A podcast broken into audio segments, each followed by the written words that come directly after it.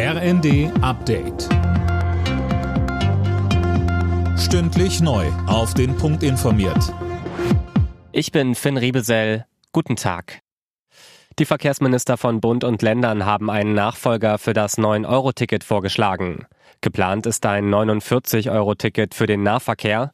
Es soll bundesweit gültig und digital sein. Bundesverkehrsminister Wissing sagte, Das Ticket soll ein Abo-Ticket sein. Etwa so, wie man es von anderen digitalen Diensten auch kennt. Man macht ein Abo und kann aber jederzeit auch kündigen. Das, glaube ich, ist ein äh, gutes Angebot für diejenigen, die sagen, ich brauche aber auch die Möglichkeit, mal nur für einen Monat zu fahren. Und deswegen haben wir diesen Weg gewählt.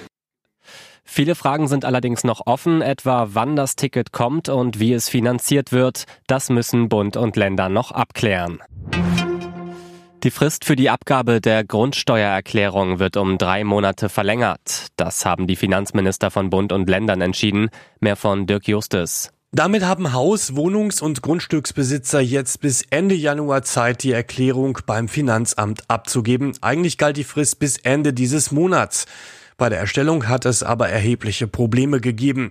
Steuerberater und Finanzbehörden sind derzeit überlastet und gegenwärtig gibt es auch andere Sorgen und Aufgaben, um die wir uns kümmern müssen, meint Bundesfinanzminister Lindner.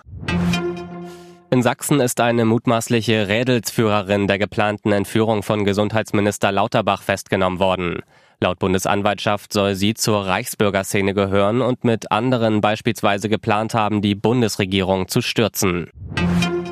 Für zwei deutsche Clubs wird's heute Abend wieder in der Fußball-Europa League ernst. Dabei muss der SC Freiburg auswärts in Nantes ran und Union Berlin spielt zu Hause gegen Malmö FF.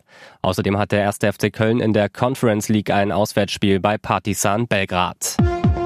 Alle Nachrichten auf rnd.de